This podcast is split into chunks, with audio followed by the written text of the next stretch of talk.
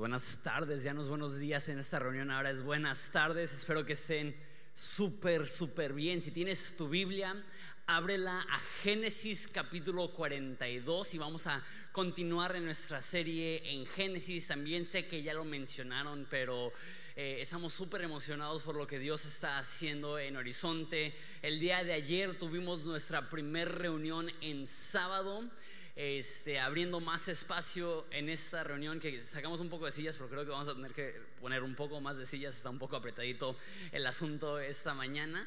Pero parte de mí dijo, pues sí va a ser padre porque vamos a inaugurar la reunión, pero al mismo tiempo es sábado y no sé cuánta gente va a querer ir a la iglesia en sábado. Entonces pusimos 150 sillas y tuvimos ciento de 350 personas que llegaron el día de ayer. Entonces es, es muy emocionante lo que Dios está haciendo. Y algo que sigo queriendo recalcar y haciendo hincapié es, que es bonito que haya más gente que está llegando a la iglesia. ¿Cómo no celebrar eso? Pero también es muy padre este, ver que personas están teniendo un encuentro con Jesús. Eh, el día de ayer, terminando la reunión, estaba en la parte de afuera, iba saliendo una persona y dijo, qué chidota estuvo esa reunión, pero no dijo chidota. dijo una palabra un poco más colorada que esa. y yo así como que, oye, e, e, eso demuestra que es una persona que va llegando, que todavía no sabe quizá el vocabulario cristiano, únicamente usa las palabras que sabe usar. Yo sí estuvo este, la reunión y, fue muy chistoso verlo y, hoy en la mañana me están diciendo que Ayer hablé acerca de Saqueo, que Saqueo era un, un, recolector de impuestos, que era un hombre chueco, un hombre prácticamente metido en la mafia hasta arriba, lo comparé al Chapo y resulta que ayer, está un poco chistoso eso, este, y resulta que ayer me dicen que había un tío de alguien que en su momento llegó a ser sicario del Chapo, que jamás había ido a la iglesia y su mentalidad es Dios jamás me va a perdonar por todas las cosas que he hecho. Y su primera experiencia en la iglesia es de escuchar de la historia de una persona que pasó de ser mafioso a ser pastor y dijo, si Dios pudo perdonar a Saqueo, pues hay esperanza aún para mí. Y ese tipo de cosas este, es súper emocionante lo que Dios está haciendo en este lugar. El día de hoy va a ser un poco diferente, no muy diferente, pero un poco diferente en el sentido que esta historia es bastante larga y no quiero dividirla porque es, en mi opinión, no solamente una de las mejores historias de la Biblia, sino una de las mejores historias en la historia humana. Entonces siento que si divido demasiado este pasaje, vamos a perder la esencia de este esa historia. Entonces voy a leer cuatro capítulos, no los voy a leer completos, de repente voy a resumir algunas partes, pero creo que está bien que en la casa de Dios pasemos un tiempo leyendo la Biblia, no pasa nada. Entonces vamos a, a leer esto y les digo, es una historia hermosa. Yo no soy llorón, mínimo no creo que soy llorón, pero esta semana me ha hecho derramar unas cuantas lágrimas esta historia de lo bonito que está. Entonces empezamos en capítulo 42, versículo 1. Les recuerdo que José eh, había llegado a ser el segundo al mando en todo Egipto en un tiempo de sequía. Él era de una tierra que se llamaba Canaán, sus hermanos lo vendieron a esclavitud 20 años antes y ahí más o menos retomamos la historia. Dice así, cuando Jacob oyó que había grano en Egipto, les dijo a sus hijos, ¿por qué están ahí sin hacer nada mirándose uno a otro? He oído que hay grano en Egipto, desciendan a Egipto y compren suficiente grano para que sigamos con vida, de no ser así moriremos. Entonces los diez hermanos mayores de José descendieron a Egipto a comprar grano, pero Jacob no dejó que el hermano menor de José, Benjamín, fuera con ellos por temor a que sufrieron eh, que sufrieran algún daño. Entonces José tiene 10 medios hermanos, pero únicamente un hermano de la misma mamá y ese es Benjamín. Entonces al morir José, que era el favorito, Benjamín se convierte en el favorito y, Jacob ya perdió a José y tiene miedo de volver a perder ahora a su otro hijo con la mujer que él ama. No leímos esta historia, pero su mamá murió cuando le dio a luz a él, entonces eso le da aún un, un mayor cuidado por, por su hijo Benjamín. Entonces dice, él no puede ir. Me voy a brincar unos versículos. Entonces, los diez hermanos van a Egipto a comprar grano y se topan con José, que es el que está vendiendo el grano, pero ellos no tienen idea que su hermano. Retomamos la historia en versículo 8. Aunque José reconoció a sus hermanos, ellos no le reconocieron a él. Entonces recordó los sueños que había tenido acerca de ellos hace muchos años atrás y les dijo, ustedes son espías, han venido para ver lo vulnerable que se ha hecho nuestra tierra. Entonces llegan sus hermanos y no les da el trato más cariñoso, los culpa de ser espías y insiste, insiste hasta que en versículo 19 llega una resolución. Si de verdad son hombres honrados, escojan a uno de sus hermanos para que se quede en la cárcel y los demás, demás podrán regresar a casa con el grano para sus familias que mueren de hambre. Pero deben traerme a su hermano menor eso demostrará que dicen la verdad y no morirán. Ellos estuvieron de acuerdo. Entonces eh, José quiere que le traigan a su hermano para conocerle, pero no quiere decir él que él es su hermano. Entonces les dice, son espías y la única forma que yo sabré que no son espías es si me traen de regreso a mi hermano Benjamín. Eh, versículo 21, hablando entre ellos dijeron, es obvio que estamos pagando por lo que le hicimos hace tiempo a José Vimos su angustia cuando rogaba por su vida, pero no quisimos escucharlo. Por eso ahora tenemos este problema. No les dije que no pecaran contra el muchacho, preguntó Rubén, el típico hermano que dice, te lo dije, Pero ustedes no me hicieron caso y ahora que tenemos, ahora tenemos que responder por su sangre. Entonces empiezan a hablar entre ellos, están diciendo, esto nos está pasando por lo que le hicimos a, a José y súper fuerte que dicen que cuando él estaba rogando por su vida, ellos lo ignoraron. Obviamente ellos no sabían, versículo 23, que José entendía lo que decían, pues él les hablaba mediante un intérprete. Entonces José se apartó de ellos y comenzó a llorar. Cuando recuperó la compostura, volvió a hablarles. Entonces escogió a Simeón, que hizo que lo ataran en la vista de los, de los, demás hermanos. Después José ordenó a sus siervos que llenaran de grano los costales de los hombres, pero también les dio instrucciones secretas de que devolvieran el dinero del pago y lo pusieran en la parte superior del costal de cada uno de ellos. Además les dio provisiones para el viaje. Así que los hermanos cargaron sus burros con el grano y emprendieron el viaje de regreso a casa. Cuando se detuvieron para pasar la noche, uno de ellos abrió su costal a fin de sacar grano para su burro y encontró su dinero en la, en la abertura del costal. Miren, exclamó a sus hermanos, me devolvieron el dinero, aquí está en mi costal. Entonces se les desplomó el corazón y temblando se decían unos a otros, ¿qué nos ha hecho Dios? Tienen miedo que ahora no solamente van a ser vistos como espías, sino que ahora van a ser vistos como eh, ladrones. Cuando los hermanos llegaron a donde estaba su padre Jacob, en la tierra de Canaán, le contaron todo lo que les había sucedido. El hombre que gobierna la nación nos habló con mucha dureza, le dijeron. Nos acusó de ser espías en la tierra y nosotros les dijimos, somos hombres honrados, no espías. Somos dos hermanos, hijos de un mismo padre. Uno de nuestros hermanos ya no está con nosotros y el menor está en casa con nuestro padre en la tierra de Canaán. Entonces ahí ya todos encuentran su dinero en los costales y todos se desesperan porque no solamente es una persona que tiene el dinero, sino que todos tienen el dinero y, temen por su vida. Y Jacob dice en versículo 36, Jacob exclamó, ustedes me están robando a mis hijos. José ya no está, Simeón tampoco, y ahora quieren llevarse a Benjamín, todo está en mi contra. Entonces Rubén dijo a su padre, puedes matar a mis dos hijos si no te traigo de regreso a Benjamín. Yo me hago responsable de él y prometo traerlo a casa. Entonces Rubén dice, ¿sabes qué? Te, te prometo por la vida de mis hijos que voy a proteger a Benjamín. Este, pero Jacob le respondió, mi hijo no irá con ustedes. Su hermano José está muerto y ahora él es todo lo que me queda. Si algo le ocurriera en el camino con ustedes, ustedes mandarían a la tumba a este hombre entristecido y canoso. Entonces el próximo capítulo empieza hablando de que una vez más llega la sequía y no tienen comida, entonces por fin este, Jacob permite que se lleven al hermano menor a Benjamín, versículo 11. Entonces su padre Jacob finalmente les dijo, si no queda otro remedio, entonces al menos hagan esto. Carguen sus costales con los mejores productos de esta tierra, bálsamo, miel, resinas aromáticas, pistachos, almendras, llévenselo al hombre como regalo. También tomen el doble del dinero de lo que les devolvió, ya que probablemente alguien se equivocó. Después tomen a su hermano y regresen a ver al hombre, que Dios Todopoderoso les muestre misericordia cuando estén delante del hombre, para que ponga a Simeón en libertad y permita que Benjamín regrese. Pero si tengo que perder a mis hijos, que así sea. Así que los hombres cargaron los regalos de, de Jacob y tomaron el doble del dinero y emprendieron el viaje con Benjamín. Finalmente llegaron a Egipto y se presentaron ante José.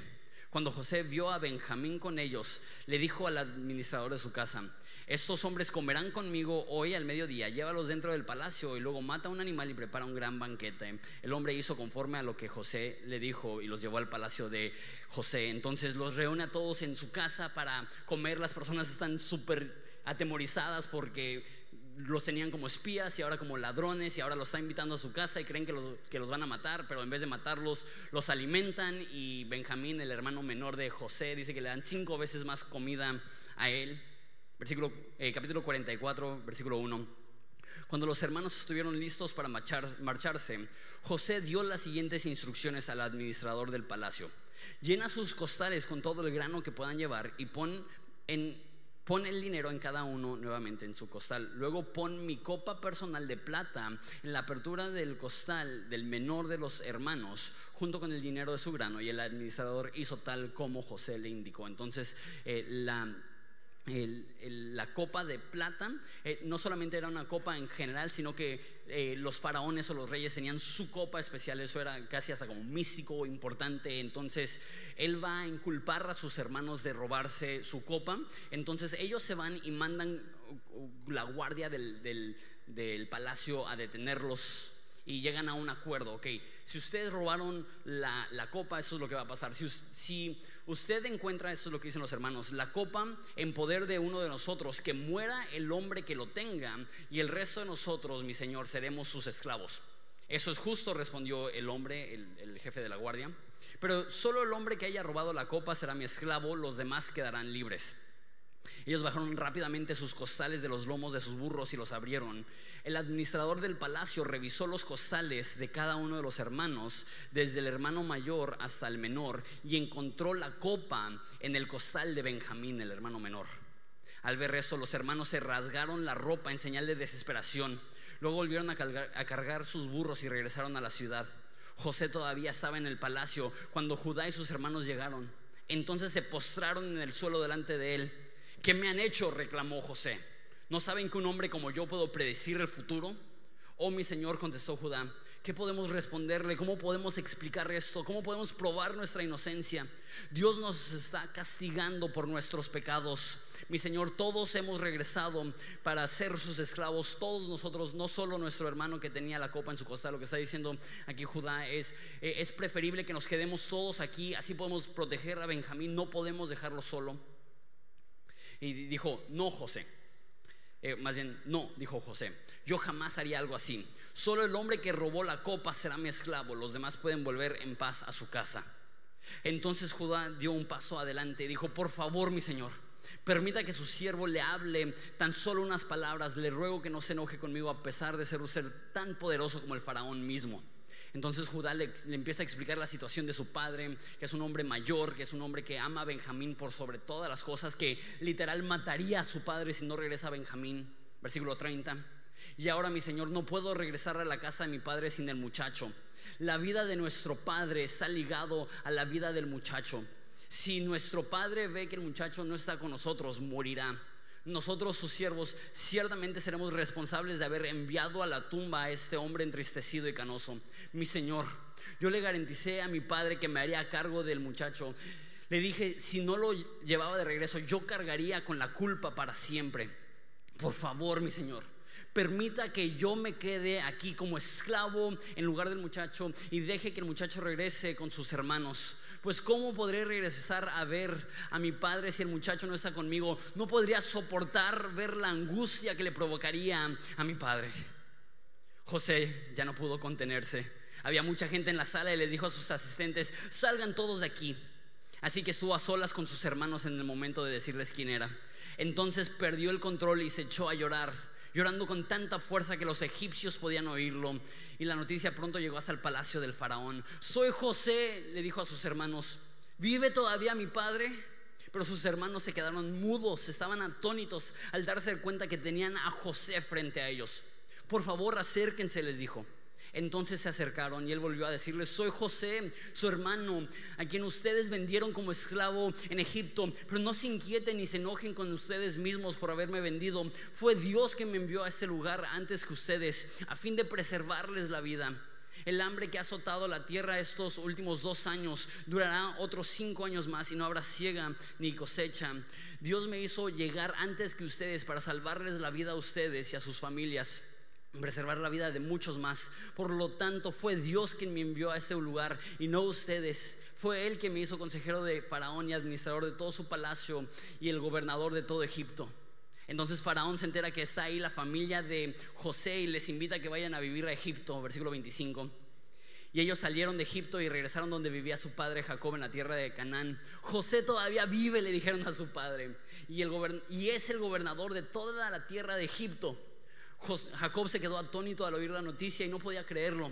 Sin embargo, cuando le repitieron todo lo que José les había dicho cuando los vio y vio los carros que había enviado para llevarlos, su alma se reanimó.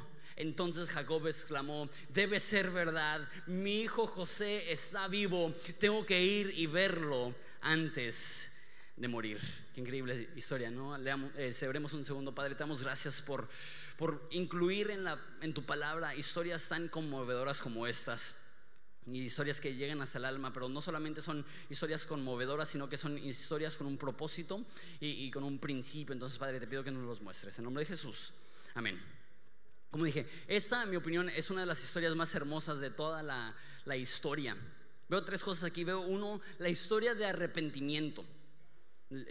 hablando de los hermanos que se arrepienten de lo malo que hicieron con su hermano, que en toda la historia se ven esos indicios que, ah, es que porque este, maltratamos a nuestro hermano, por eso nos están viniendo estas cosas que 20 años después de haber vendido a su hermano en esclavitud, seguían con el remordimiento y la culpa y cómo eso los llevó a ser personas diferentes. Vemos la historia de arrepentimiento, vemos la historia de perdón. Quizá eso es de lo más bonito que José, que pudo haber matado a sus hermanos por el trato que había recibido, les, les perdonó y les salvó la vida. Es la historia de arrepentimiento, es la historia de perdón y es la historia de redención. Y la historia de redención es la historia de Dios, como Dios en todo este dolor y toda esta dificultad seguía presente y seguía orquestando todo para que pudiera ser para el bien de José y para el bien de sus hermanos. Entonces quiero considerar esas tres cosas con nosotros en esa tarde. Uno, el arrepentimiento, esa es la historia de los hermanos. La palabra arrepentimiento no se usa tal cual, pero lo veo tan claramente. Cómo, cómo se transforman los hermanos de personas que odian a José personas que les vale el bienestar de su papá y personas que no temen a Dios a convertirse a personas que, que, tienen remordimiento por lo que hicieron a José. Qué fuerte lo que dice, que esto nos está pasando porque cuando él gritaba en angustia no lo escuchamos. Imagínate la frialdad de tu corazón para aventar a tu hermano a un pozo y escucharlo gritar en agonía y desesperación y claustrofobia. Ayúdenme y que se rían entre sí. Y luego que lleguen personas nómadas y que los vendan a esclavitud y él atado de manos ver a su hermano ser llevado en contra de su voluntad y gritar, por favor, no me dejen ir a Egipto, por favor, no. La frialdad de los hermanos de decir, no, pues 20 pedazos de plata, que el precio de un esclavo era 30, hasta les dieron una ganga. Sin embargo, jamás superaron eso. Ellos pensaban que, ah, pues no pasa nada, eh, nos deshacemos de nuestro hermano que odiamos y sacamos un dinerito. Y no sabían que, que este dolor lo iban a aportar el resto de su vida. Vemos también cómo empiezan a temer a Dios. Como dicen, eh, necesitamos ser honestos porque Dios nos está viendo una vez más, una actitud totalmente distinta y, y quizá lo más fuerte es su actitud hacia su, padre. Que Rubén dice, ¿sabes qué? Te prometo por mis hijos que, voy a proteger a Benjamín. Un poco cobarde, ¿no? Si, si algo le pasa a Benjamín, matas a mis hijos, ¿no? Rubén dijo, perdón, este, Judá dijo otra cosa. Te dijo, yo me voy a comprometer personalmente de cuidar a Benjamín y si algo le pasa a Benjamín, que una maldición me acompañe el resto de mi vida tan comprometido con el bienestar de su papá que cuando José culpa a Benjamín, él dice, no, no, no, no le hagas eso a mi papá, te, lo, te, lo ruego, por favor, no, no mates a mi papá. Vemos arrepentimiento y lo que yo veo aquí es que muchas veces creemos que arrepentimiento es meramente remordimiento o sentirnos mal por lo que hemos hecho. Ellos se sentían mal por lo que le hicieron a su hermano, tenían todavía la conciencia culpable por lo que le hicieron a su hermano, pero no solamente se sentían mal por lo que hicieron, sino que vivían diferentes. Tenían una transformación. El arrepentimiento verdadero no solamente un cambio de actitud, es cambio de conducta, es cambio de vida, es una transformación real. Eso es lo que vemos en la vida de, ellos, cómo de repente empiezan a, enfocarse y, y José les da estas pruebas y todas las pruebas la pasan. O sea, José quiere ver, realmente aman a, a, mi padre, realmente están arrepentidos, realmente hay una transformación y vez tras vez muestran que sus corazones son diferentes.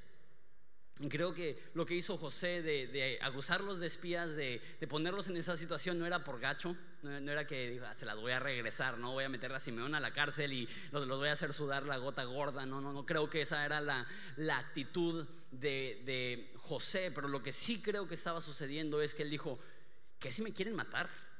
Que si en, plan de encubrir aún más su pecado, para que no se entere mi papá que estoy con vida, que si me intentan matar mis hermanos para limpiar ah, la, historia y borrar cualquier eh, condena que ellos pudieran tener. Entonces, antes de invitarlos a que se vengan a vivir a Egipto, Él los pasa por un proceso de prueba y todas las pruebas, como ya dije, las pasan bien porque realmente ha habido un cambio profundo en sus corazones. Voy a hablar un poco más de eso al final del arrepentimiento que vivieron los hermanos, pero es muy conmovedor. Ven cómo protegen a su hermano menor por amor a su papá, algo que fue totalmente diferente al principio de la historia. Dos, veo la historia de perdón. Esa es la historia de, José. No sé cómo te sentirías tú, este, pero yo no me imagino. O sea, como pastor me tocan muchas historias de rechazo, muchas historias de abandono, muchas historias terriblemente profundas, dolorosas. Pero lo que vivió José, que sus diez hermanos le tuvieran tanto odio que lo vendieran en esclavitud, que él estaba gritando, la mayoría de personas creen que tenía entre 13 y 15 años cuando fue vendido a la esclavitud. Imagínate tu hermanito de 13 o 15 años venderlo para que el resto de su vida sea tratado como un esclavo sin ningún derecho, sin ninguna voz. ¿Qué tan frío necesita estar tu corazón? Y llega y todas las tragedias que le pasan y todo eso se derivó del rechazo que recibió de su familia meramente por expresar los sueños que él había tenido. José pudo haber guardado remordimiento, rencor, amargura, enojo Creo que nadie hubiera culpado a José si el momento que sus hermanos llegan a pedirle comida, le dicen, regresense, me mandan a mi papá porque él sí lo alimento, y me mandan a Benjamín porque él sí lo alimento, pero ustedes culpables no les voy a dar ni un gramo de trigo, ni un gramo de grano. ¿Cómo los voy a ayudar a que sobrevivan cuando ustedes me vendieron a la esclavitud? Es más, la cultura antigua era muy cruel. Quizá en la cultura antigua hubiera sido justificado que los hubiera echado a todos a la cárcel o, hasta peor, que los hubiera matado por el trato que él había recibido. Pero él no los trata así. Él desde el principio sí los culpa de espías, sí les hace la vida dura y unos, unos cuantos años, pero lo hizo con el fin de ver cómo estaba su corazón, porque el deseo de José era recibirlos en Egipto, tratarlos como realeza, llevarlos a su casa y tratarlos como ellos no merecían ser tratados. Ahora, lo que veo aquí es, el perdón. Pero creo que tenemos que ser bien cuidadosos porque esa historia no solamente muestra el perdón, sino que muestra la cautela. ¿Por qué? Porque él regaló perdón, pero no regaló la confianza. Antes de que volvió a confiar a sus hermanos, les dio pruebas para ver si realmente habían crecido. Y creo que muchas veces confundimos perdón con confianza. Dios espera que todo hijo suyo perdone a cualquier persona. Jesús dijo que debemos de perdonar a los que nos ofendan para que Dios nos perdone a nosotros. Eso es en el Padre nuestro. Dice eh, en Efesios que así como Dios nos ha perdonado, así también nosotros debemos de perdonar las ofensas de las demás personas. Pedro le preguntó a Jesús, ¿cuánto debemos de perdonar? Y Jesús le dijo, 70 veces 7, o sea, todas las veces que sea necesario. Si alguien ha abusado de ti, si alguien te ha herido, si alguien ha tomado algo de ti, si alguien te ha rechazado, si alguien ah, ah, te ha tratado como si no valieras nada y tú eres un hijo de Dios, Dios espera que les perdones. Pero eso no significa que restauras confianza inmediatamente. Muchas personas creen que el perdón y la reconciliación es lo mismo. No, no, no es lo mismo. Debemos de perdonar pero José dio un proceso para ver si eran confiables antes de darles confianza otra vez. Si alguien te ha herido, voy a usar una imagen muy, gráfica, pero si alguien ha abusado sexualmente de ti, Dios quiere que tú les perdones. Pero eso no significa que te expones una vez más a eso. Eso no significa que si un familiar abusó de ti, les perdonas y si te dicen, no, no te preocupes, yo te cuido a los niños, Vas a decir, ah, sí, adelante, te perdono. No, no. Puedes perdonar, pero eso no significa que regresas o restauras la, la, confianza. Si alguien te ha estafado, Dios te pide como un cristiano, perdónalo. Pero eso no significa que le vuelves a prestar dinero. y las personas pueden reclamarte, pero si me perdonas, ¿por qué no vuelves a hacer eso? No, te perdono, pero eso no significa que se ha restaurado la confianza. Entonces, si perdón no es restaurar la confianza, entonces ¿qué es perdón? Esa es una de las mejores definiciones a mi parecer de perdón. José les dice, no se enojen con ustedes mismos. El perdón es decirle a alguien culpable, te voy a absolver de la culpa. Ya, ya no quiero que te sientas como culpable por haberme herido. Ya no quiero que te sientas culpable por haberme lastimado. Lo que hiciste fue terrible, lo que hiciste me, hirió hasta lo más profundo, pero ya no te lo voy a echar en cara. Ya no te lo voy a recordar, ya no te voy a hacer sentir mal por lo que me hiciste. Y eso es difícil. Eso es difícil porque cuántas veces decimos te perdono, pero cada oportunidad que tenemos de recordarle a la persona la ofensa que ha cometido la aprovechamos. Creo que la aplicación más práctica de eso es dentro del matrimonio. No sé cuántos aquí están casados, pero de repente tienes un conflicto, un conflicto marital, un conflicto, un conflicto marital y dices, te perdono. ay, gracias, mi amor. Y al próximo pleito le estás recordando todas las cosas que según tú ya le habías perdonado. Eso no es perdón. Perdón es, me heriste y no estoy diciendo que, no hay ningún problema y no estoy diciendo que no me duele y no estoy diciendo que voy a restaurar la confianza inmediatamente. Lo que sí estoy diciendo es que no voy a usar esto como una herramienta para atacarte, para lastimarte, para echártela en cara, para hacerte sentir culpable y eso no es fácil. Porque muchas personas dicen que el perdonar es, es borrón y cuenta nueva o en inglés forgive and forget, que es perdonar y olvidarte, pero, pero eso no, es, no es muy posible. O sea, ¿cómo no podemos olvidar las cosas que se nos han hecho? Y personas dicen, sí, pero Dios perdona y olvida. Que más o menos, la Biblia dice que Dios no recuerda más nuestro pecado. No es que lo olvida, es que decide no recordarlo. Entonces cuando tú perdonas a alguien, no es que olvidas la ofensa, es que tú decides, ya no te lo voy a recordar y ya no me lo voy a recordar y ya no voy a tratarte según el dolor que siento, sino que te voy a tratar con generosidad. Una vez más, no estoy diciendo que eso significa que lo tratas como si nada ha pasado, pero lo que sí estoy diciendo es que decides no eh, absolverlo de la culpa, creo que es la mejor forma de decirlo. Un ejemplo de esto es que cuando Jesús estaba colgando sobre la cruz, ¿qué es lo que dijo? Padre, perdónalos, no saben lo que hacen que es lo que estaba haciendo Jesús, perdonando a las personas que lo habían asesinado. Unos años después, Esteban lo están matando y él repite la misma frase de Jesús, pero de otra forma, y dice, Padre, no les tomes en cuenta este pecado. Eso es perdonar. Ya no voy a tomar, ya no voy a tomar esto en tu contra. Ya no te, ya no te voy a humillar cada vez que, que tenemos una discusión o una conversación. Eso no es fácil. Eso no es fácil. Pero imagínate cómo hubiera sido la vida de José si él se hubiera aferrado al rencor, si él hubiera estado indispuesto a perdonar. Porque en la falta de perdón al que más lastima es al que no quiere perdonar, no al que ofendió. Porque el que te ofendió muchas veces tristemente ya ni les pasa por aquí que te han ofendido. Pero cuando tú no perdonas y tú no los sueltas y tú, tú no les remueves la culpa, tú sigues con esta, eh, esta, lo que la Biblia llama una raíz de amargura, que ya tu corazón está tan atado a esa amargura. Perdonar no es fácil y menos cuando es un familiar y menos cuando es alguien que te ha herido profundamente. Pero la Biblia dice que debemos de perdonar a los demás así como Cristo nos ha perdonado. Si eres cristiano, el perdonar no es opcional. Cualquier persona que te ha herido, Dios te dice, perdónalos como yo te he perdonado. Tres, la historia de redención. Esta es la historia del punto de vista de, Dios. La declaración de Josué de José es tan fuerte. Dice, no se enojen con ustedes mismos Dios es el que me trajo a Egipto. yo leo eso y digo, ¿Dios lo mandó a Egipto? ¿Dios lo vendió en esclavitud? No, fueron los hermanos. Pero ¿por qué José le dice a sus hermanos, Dios fue quien me trajo? Porque él entiende este principio.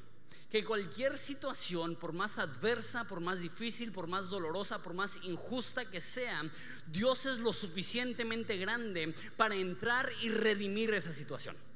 Lo que quiero decir con eso, redimir es cuando tomas algo malo y lo tornas bueno. No sé si alguna vez has visto algún partido y un delantero está jugando de la patada, cada cinco minutos está fuera del lugar y simplemente está jugando súper, súper mal y en el último minuto mete el gol de la victoria.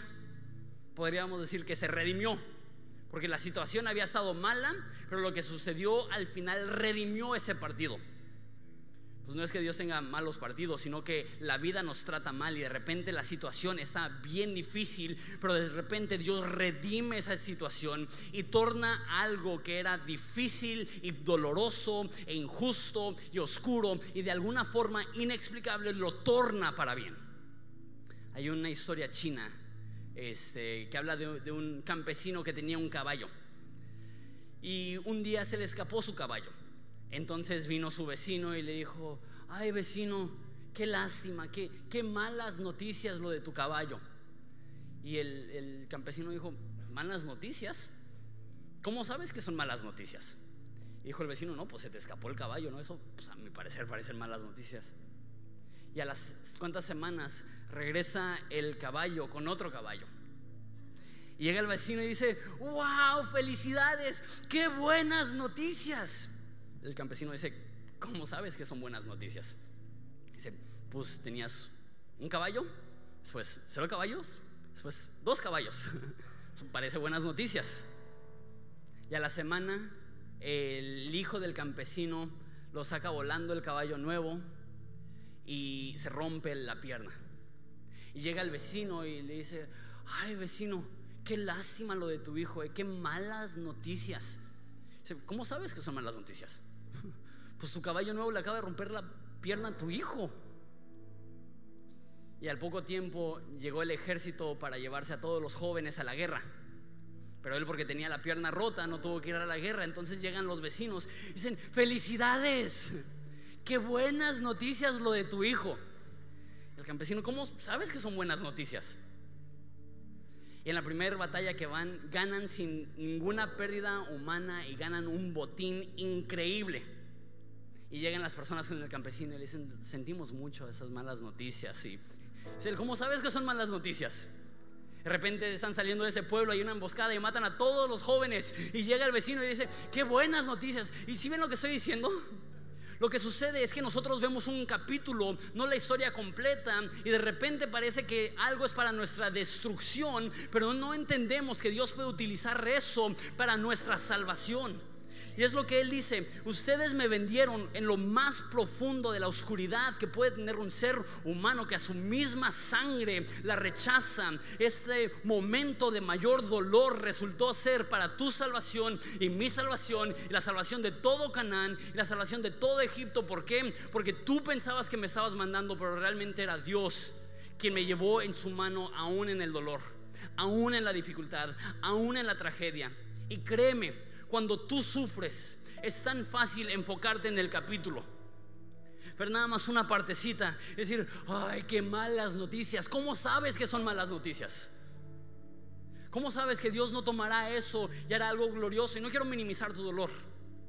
Entiendo que quizás si pierdes a un ser querido, tú dices, ¿cómo va a tornar eso para bien?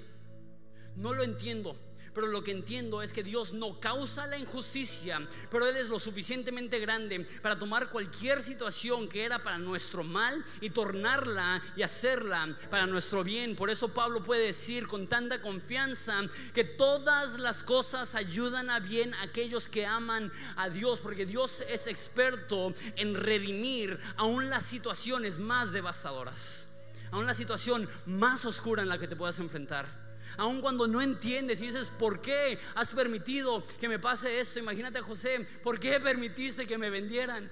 ¿Por qué, me, ¿Por qué permitiste que me metieran a la cárcel? ¿Por qué permitiste que me abandonaran en ese lugar? De repente ve su vida y dice, ah, fue la fidelidad de Dios. Porque resulta que si no me hubieran vendido a la esclavitud, no hubiera aprendido las costumbres egipcias en la casa de Potifar. Y si no hubiera aprendido las costumbres egipcias en la casa de Potifar, no pude haber subido a un rango de liderazgo. Y resulta que me metieron a la cárcel y si no me hubieran metido a la cárcel jamás hubiera conocido al copero del rey. Y ahora porque pude conocer al copero del rey, ahora puedo conocer al rey, al faraón. Y gracias a toda esa secuencia de situaciones desafortunadas, difíciles, dolorosas, todo eso me llevó al punto donde pude salvar a mi familia. Donde pude rescatar a toda una nación. En el dolor, la tentación, es enfocarte en el capítulo cuando Dios quiere decirte, la historia todavía no se acaba. Todavía se está escribiendo y créeme, yo soy el, el yo soy el mejor en rescatar historias. Yo, yo me dedico a redimir aún las situaciones más dolorosas. No sé qué estás viviendo, pero te quiero recordar, la historia no ha terminado Dios sigue escribiendo, Dios sigue teniendo el control. Y si eres cristiano, la Biblia dice que Dios es fiel para tornar cualquier cosa que parece estar en tu contra, hacer algo que sea para tu bendición, que como José, después de atravesar la dificultad, dirás, eso fue horrible, pero valió la pena porque Dios usó ese dolor para forjar esa bendición. Dios usó ese problema para forjar esa salvación. Me encanta la historia de José. Pero sabes, hay otra historia de redención aquí, no solamente la de José, pero me llama mucho la, atención Judá.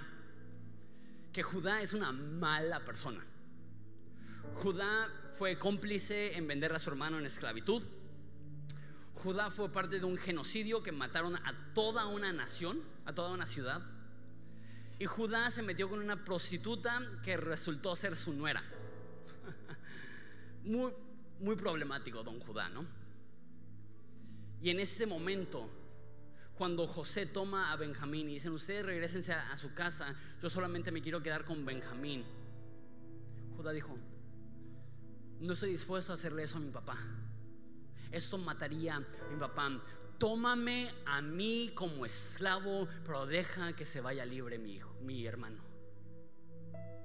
Y sabes, Judá tuvo una trayectoria de muchos fracasos una persona terrible en muchos sentidos. Pero creo que esa es la razón que Jesús vino a través del linaje de Judá y por los siglos de los siglos, por milenios, se conocerá como el león de la tribu de Judá. ¿Por qué?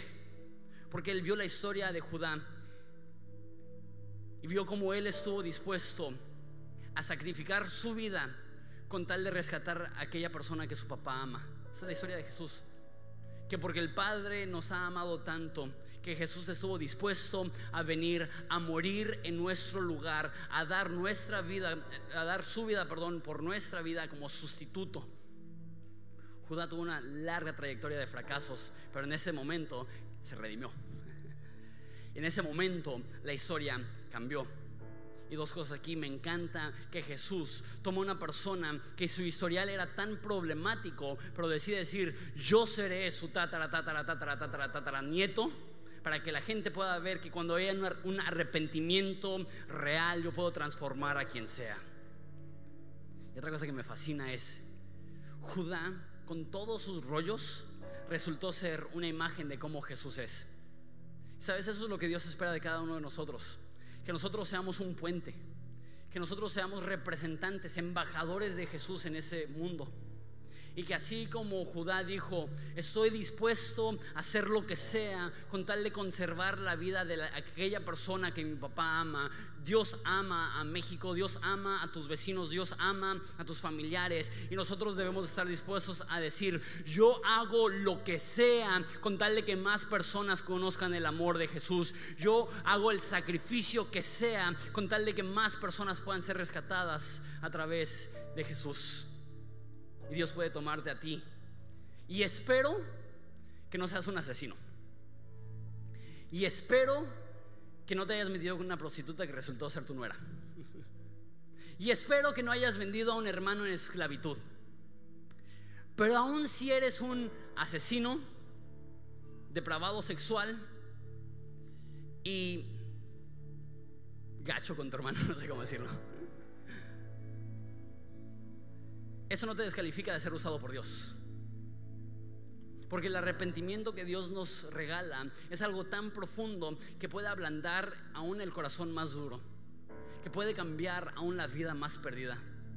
Y si tú estás aquí en esa tarde es porque Dios te ha traído para recordarte que no importa lo que hiciste ayer o lo que hiciste este año, lo que hiciste el año pasado, lo que hiciste hace 20 años, que es un peso de culpa que llevas. Dios dice, yo te quiero perdonar, yo te quiero absolver de esa culpa y ahora yo te quiero transformar para que en el momento de crisis tú puedas ser esperanza para tantas personas que necesitan un encuentro con Jesús mismo. No importa tu pasado, Dios te puede perdonar. No importa tus problemas, Dios te puede colmar de propósito. ¿Sabes? Esa es la historia de redención. Que Dios toma a los que jamás se imaginarían y los usa. Que Dios toma las situaciones que todos pensaríamos, ¿cómo puede salir algo bueno de esto? Pero Dios es experto de tomar situaciones terribles y brillar su luz de esperanza aún en medio del dolor. ¿Les parece si nos ponemos de pie y oramos? Padre, te damos santas gracias porque tú eres un Dios que redimes, que entras aún en el dolor, que entras aún en la tragedia y que tu mano invisible de la providencia sigue obrando, que cuando no te vemos tú nos sigues llevando de la mano.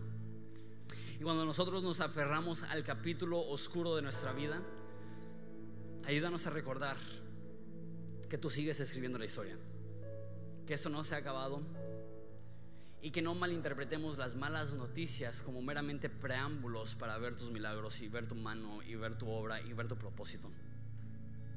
Pero Padre, tengo miedo al decir eso porque no quiero que nadie aquí que está pasando por una situación horriblemente dolorosa sienta que estoy minimizando su dolor como si no fuera la gran cosa.